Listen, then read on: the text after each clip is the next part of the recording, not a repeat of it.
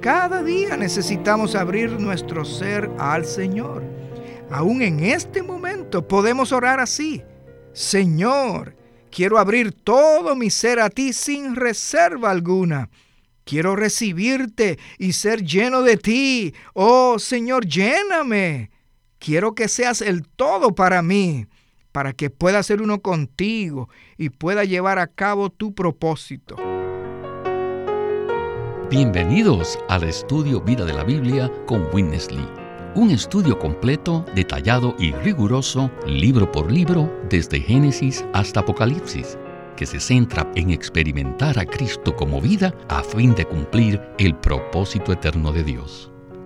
Pueden escuchar gratuitamente todos los programas radiales del Estudio Vida o leer en línea los libros del Estudio Vida en nuestra página de internet radiolsm.com.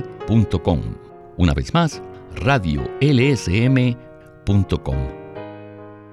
El libro de Hebreos nos revela como ningún otro libro de la Biblia que nosotros como creyentes hemos recibido a un Cristo que es mucho más que nuestro Salvador. También lo hemos recibido como el capitán de nuestra salvación y como el sumo sacerdote que es misericordioso y fiel. Este mensaje se titula Un sumo sacerdote misericordioso y fiel. Y nos acompaña Antonio Hernández, a quien hemos invitado para que nos ayude con los comentarios. Antonio, estamos muy contentos de tenerle de regreso. Estoy muy contento de estar aquí.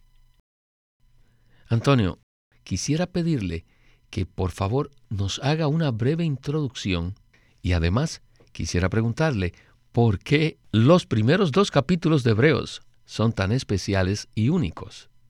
Para responder a su pregunta, podemos decir que Pablo escribió el libro de Hebreos para tratar de sacar a los creyentes hebreos del judaísmo e introducirlos en las realidades del Nuevo Testamento.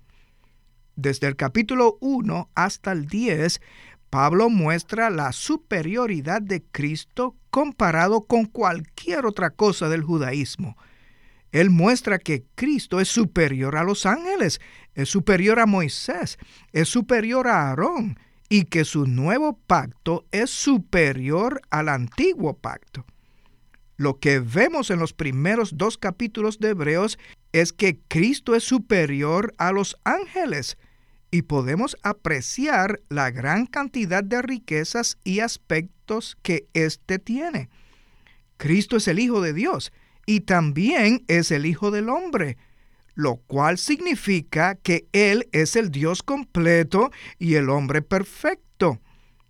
Estos capítulos también nos muestran que Cristo es el creador de todo el universo y que todas las cosas no solo fueron creadas, sino que también son sustentadas por Él. Todas las cosas, incluyendo a nosotros, están sustentadas por la palabra de su poder. Y también es el heredero de todas las cosas. Estos capítulos además nos describen el proceso por el cual Él pasó. Él sufrió una muerte que destruyó a Satanás y nos liberó de la esclavitud de la muerte, llegó a ser la propiciación por nuestros pecados y apaciguó la situación entre nosotros y Dios. Estos capítulos también nos muestran que Él es el capitán de nuestra salvación, que lucha en nuestro ser diariamente para salvarnos y para introducirnos en su gloriosa expresión.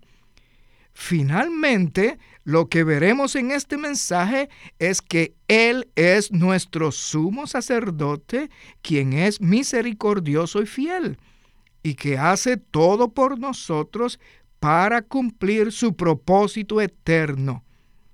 Esta es una visión global de estos dos maravillosos capítulos. Muchas gracias. Con esto estamos listos para dar inicio al primer segmento de este mensaje. Escuchemos a Witness Lee y el estudio Vida de Hebreos.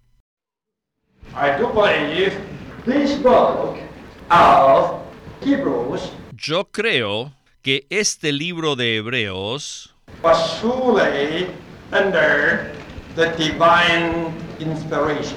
ciertamente fue escrito bajo la inspiración divina. Esta sección nos muestra que el Hijo del Hombre es un sumo sacerdote misericordioso y fiel. Ahora bien, este sumo sacerdote es el Hijo de Dios. De hecho, es Dios mismo y también es el Hijo del Hombre. Que el sumo sacerdote sea misericordioso implica que Cristo es un hombre. Él llegó a ser un hombre y vivió en la tierra como un hombre y pasó por todos los sufrimientos humanos. Como resultado de eso, Él está totalmente calificado para ser misericordioso con nosotros. Ser misericordioso es una cosa y ser fiel es otra cosa totalmente distinta. Todos sabemos que para ser fieles, no solo necesitamos nuestras virtudes, sino también necesitamos nuestras habilidades. Por ejemplo, supongamos que yo les hablo una palabra a manera de promesa, les prometo algo. Y aunque mi virtud pueda ser buena, es posible que yo no tenga la habilidad para guardar mi palabra. El sumo sacerdote no es solamente un hombre honesto, sino que él es también el Dios fiel. Y como tal, Él es capaz de cumplir todo lo que dice. Él puede cumplir todo lo que ha prometido. En Hebreos 2.17 dice que Cristo es un sumo sacerdote misericordioso y fiel. Y sin duda, esta es una descripción maravillosa de Cristo.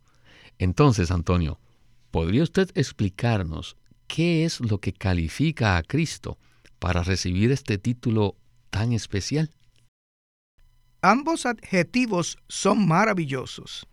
Él es misericordioso y Él es fiel, lo cual se relaciona con sus dos naturalezas.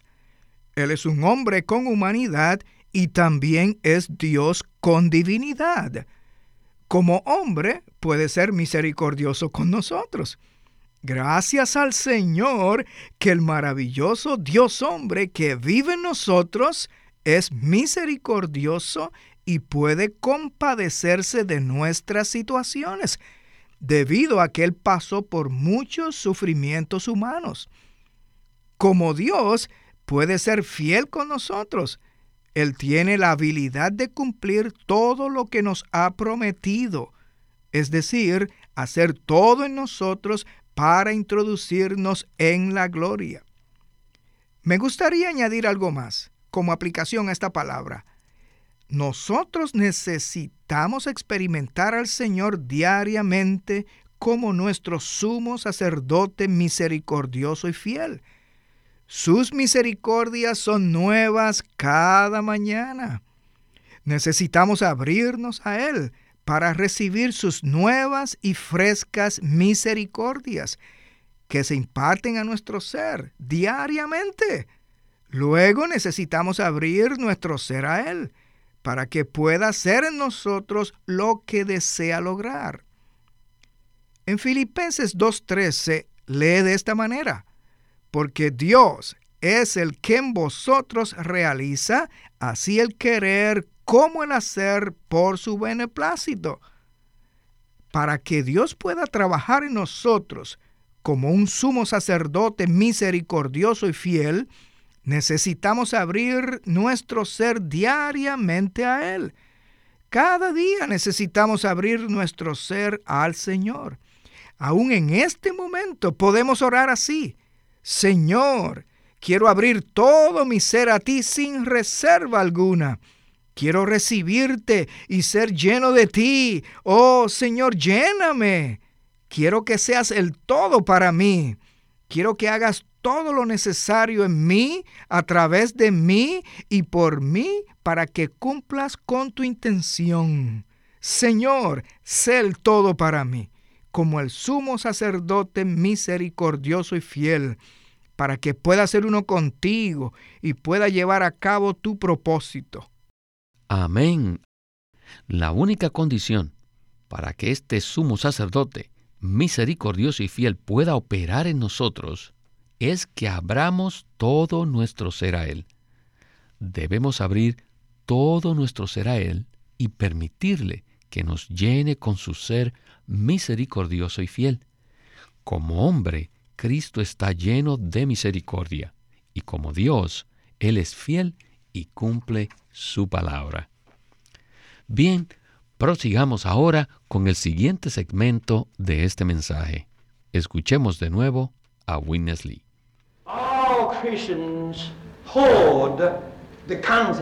La mayoría de los cristianos tienen el concepto de que un sacerdote es una persona que sirve a Dios. Pero no son muchos los cristianos que saben que un sacerdote, al final de cuentas, es uno que ministra Dios a las personas. En cierto sentido, servir a Dios es un asunto secundario mientras que ministrar Dios al hombre es una prioridad. El punto principal de que Cristo es nuestro sumo sacerdote no es que Él sirva a Dios, sino que Él ministre Dios a nosotros. Les digo, Cristo es un verdadero sacerdote de Dios. Como resultado de esta ministración, se produce la expresión de Dios. Cristo, como sumo sacerdote, está ministrando, está impartiendo Dios en sus creyentes.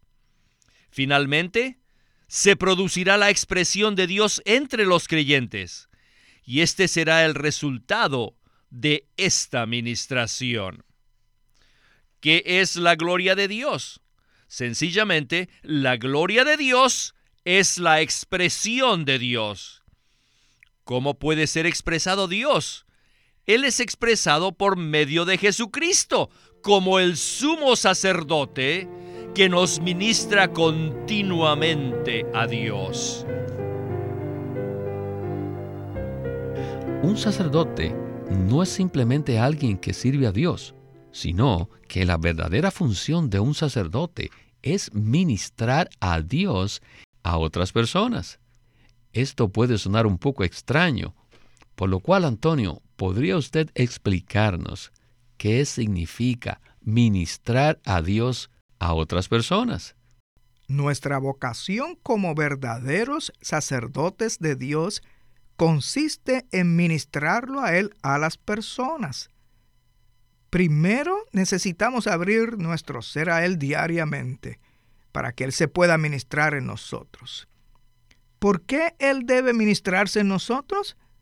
Para que podamos ser uno con Él y así podamos ministrarlo a otros. Me gustaría leer el versículo en Mateo 24, 45 y 46, que lee de esta manera. ¿Quién es, pues, el esclavo fiel y prudente, al cual puso su Señor sobre su casa para que les dé el alimento a su debido tiempo? Bienaventurado aquel esclavo al cual, cuando su señor venga, le halle haciendo así. Es importante resaltar las palabras les dé el alimento. Necesitamos ser los esclavos fieles, los sacerdotes fieles en la casa de Dios, que den alimento a los hijos de Dios. ¿Qué significa darles alimento? Significa ministrarles la palabra de Dios como alimento espiritual, para suministrar alimento a los hijos de Dios. En 1 de Corintios 3:2, Pablo les dice a los corintios que los alimentó con leche y no con alimento sólido porque no eran capaces de recibirlo. Esto nos muestra que Pablo alimentaba a las personas ministrándoles a Dios como vida. ¿Qué debemos hacer para llevar esto a cabo? Quisiera mencionar ahora el versículo en Primera de Juan 5:16 que dice que si alguno ve a su hermano cometer pecado que no sea de muerte, pedirá y le dará vida. Esta es nuestra vocación. Si tenemos carga por cierto hermano, debemos pedir y luego ir a darle vida para impartir a Dios como vida en él. Lo que edifica el cuerpo de Cristo es la impartición de Dios como vida en las personas. Este es el significado de ministrar a Dios a las personas. En verdad, necesitamos que nuestra mente sea renovada al escuchar esta revelación una y otra vez. De esta manera, podremos comprender en forma apropiada este concepto tan profundo. Ahora vamos a escuchar un segmento muy corto con Witness Lee y luego continuaremos con los comentarios. Adelante. Ahora, necesitamos darnos cuenta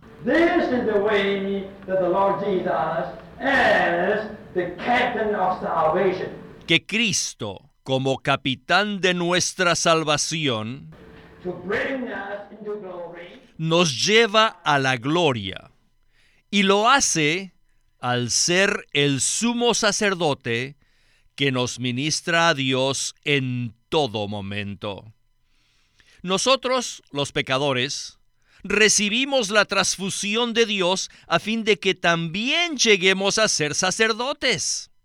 Como tales, no servimos principalmente a Dios, sino que ministramos Dios a otros para que ellos lleguen a ser la expresión de Dios. Finalmente, los que reciban nuestro ministerio serán infundidos con Dios, lo cual hará que ellos regresen a Dios para recibir más infusión. Y esta es la forma en que el capitán de nuestra salvación está llevándonos a la gloria. Antonio, este mensaje nos ha dado una revelación muy clara. Cristo, como nuestro sumo sacerdote misericordioso y fiel, ministra a Dios a nosotros y esta ministración produce como resultado que nosotros también seamos sacerdotes, capaces de ministrar a Dios a otras personas. Entonces, ¿Podría usted explicarnos la conexión que existe en este contexto con el capitán de nuestra salvación que nos está llevando a la gloria? Lo que acabamos de escuchar nos muestra que Cristo, como capitán de nuestra salvación, nos lleva a la gloria. ¿Cómo Él hace esto? Lo hace a través de ministrar a Dios en nuestro ser. Cuando Dios es ministrado a nosotros, con todas sus riquezas, y cuando somos llenos de sus riquezas, llegamos a ser su expresión. Este es el significado de la gloria. La gloria es la expresión de Dios. ¿Y cómo Dios hace esto? Bueno, primeramente, Cristo ministra a Dios a nosotros, para que nosotros podamos ministrar a Dios a los demás. Es como un ciclo. Dios es ministrado en nosotros, nosotros ministramos a Dios en los demás y ellos lo ministran a otros. Es de esta manera que el pueblo de Dios se llena con sus riquezas para llegar a ser su expresión. Ahora quisiera decir algo muy práctico a los que escuchan este mensaje, y esto está basado en el capítulo 11 de Lucas.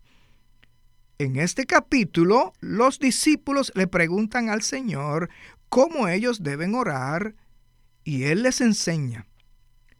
Luego les da una parábola acerca de un hombre que recibe la visita de un amigo a medianoche y no tiene nada que darle de comer.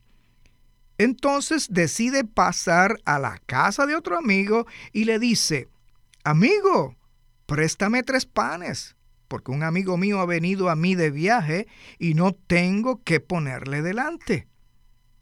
Aunque el amigo no desea ayudarlo, finalmente, por causa de su persistencia, le presta los tres panes. Luego, en los versículos 11 y 12, el Señor le dice de esta manera a sus discípulos, ¿qué padre de vosotros, si su hijo le pide pescado, en lugar de pescado, le dará una serpiente? ¿O si le pide un huevo, le dará un escorpión? Finalmente les dice así en el versículo 13, ¿cuánto más el Padre Celestial dará el Espíritu Santo a los que se lo pidan? Si hemos de ministrar a Dios en los demás, necesitamos pedirle al Señor diariamente, Señor, lléname con el Espíritu, para que pueda impartirte como Espíritu en los demás. ¿Por qué necesitamos orar de esta manera? Para que podamos alimentar a los demás con los tres panes. Estos tres panes representan la Trinidad divina que se puede impartir en las personas. Para poder recibir las riquezas necesitamos orar a Dios y así podremos alimentar a aquellos que están bajo nuestro cuidado. Este es el significado de ministrar a Dios a las personas. La única manera de poder ministrar al Espíritu en otros es estando llenos de Dios como el Espíritu. En esta parábola, el Espíritu está representado por los panes, el pescado y el huevo. Los panes representan las riquezas de la tierra, el pescado las riquezas del mar y el huevo a las riquezas del aire. Estas son las inescrutables riquezas de Cristo, que están corporificadas en el Espíritu, las cuales nos pueden llenar para que así podamos ministrarlas a aquellos que están bajo nuestro cuidado.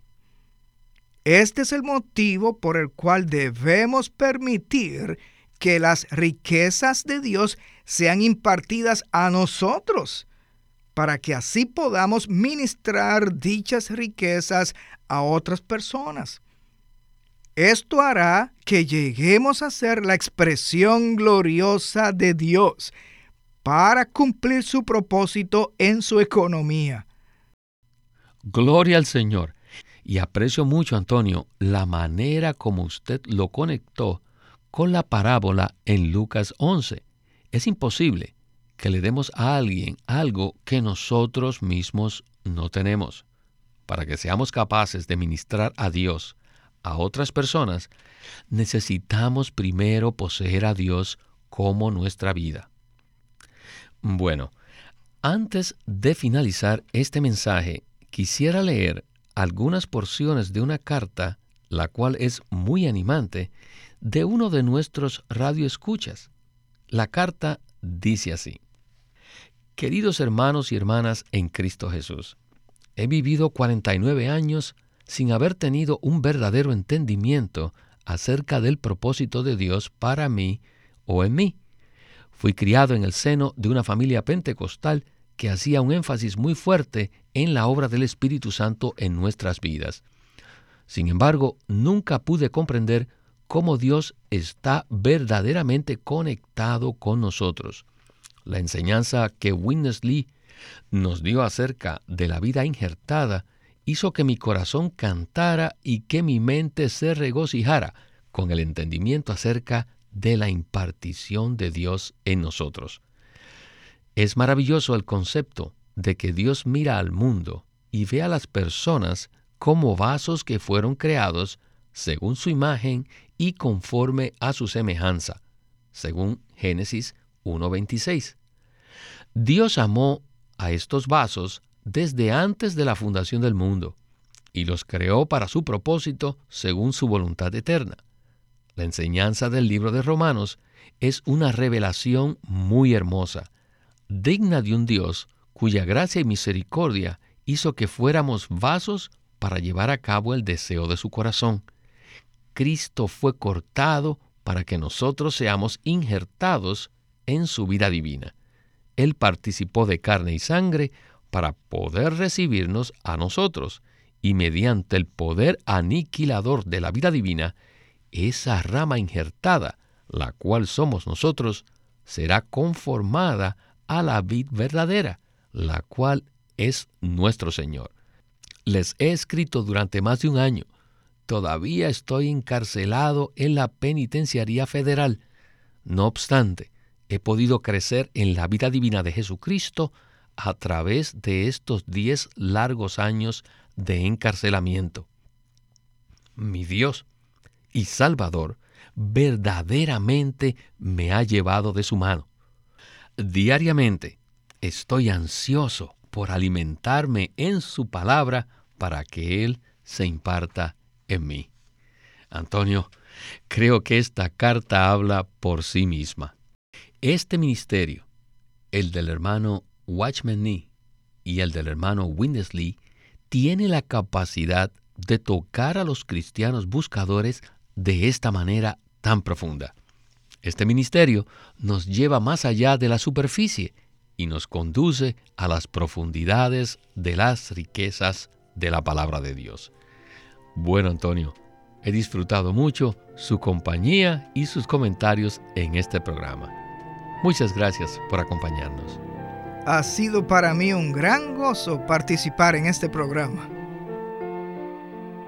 Este es Víctor Molina haciendo la voz de Chris Wilde, Antonio Hernández la de Ed Marks y Walter Ortiz la de Winnesley.